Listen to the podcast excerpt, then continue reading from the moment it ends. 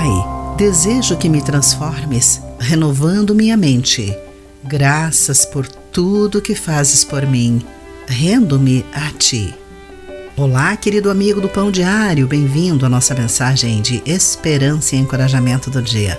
Hoje lerei o texto de Jennifer Schultz com o título Aprendizado Alegre. Na Índia, há uma escola feita de dois vagões reformados e conectados.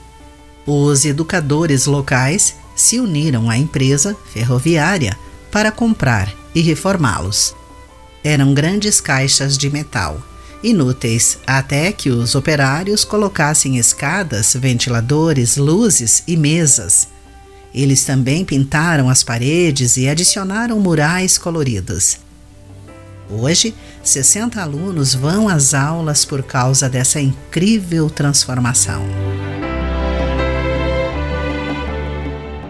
Algo mais surpreendente ocorre ao seguirmos a ordem do apóstolo Paulo de sermos transformados pela mudança de nosso pensamento, de acordo com Romanos capítulo 12, versículo 2.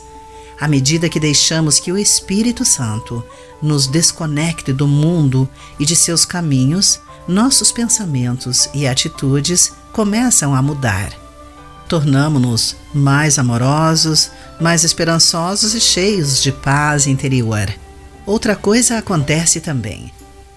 Embora o processo de transformação seja contínuo e tenha mais paradas e recomeços do que uma viagem de trem, ele nos ajuda a entender o que Deus deseja para nós.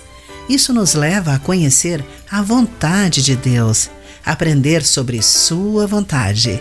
Pode ou não envolver detalhes, mas sempre envolve alinhamento ao seu caráter e sua obra no mundo.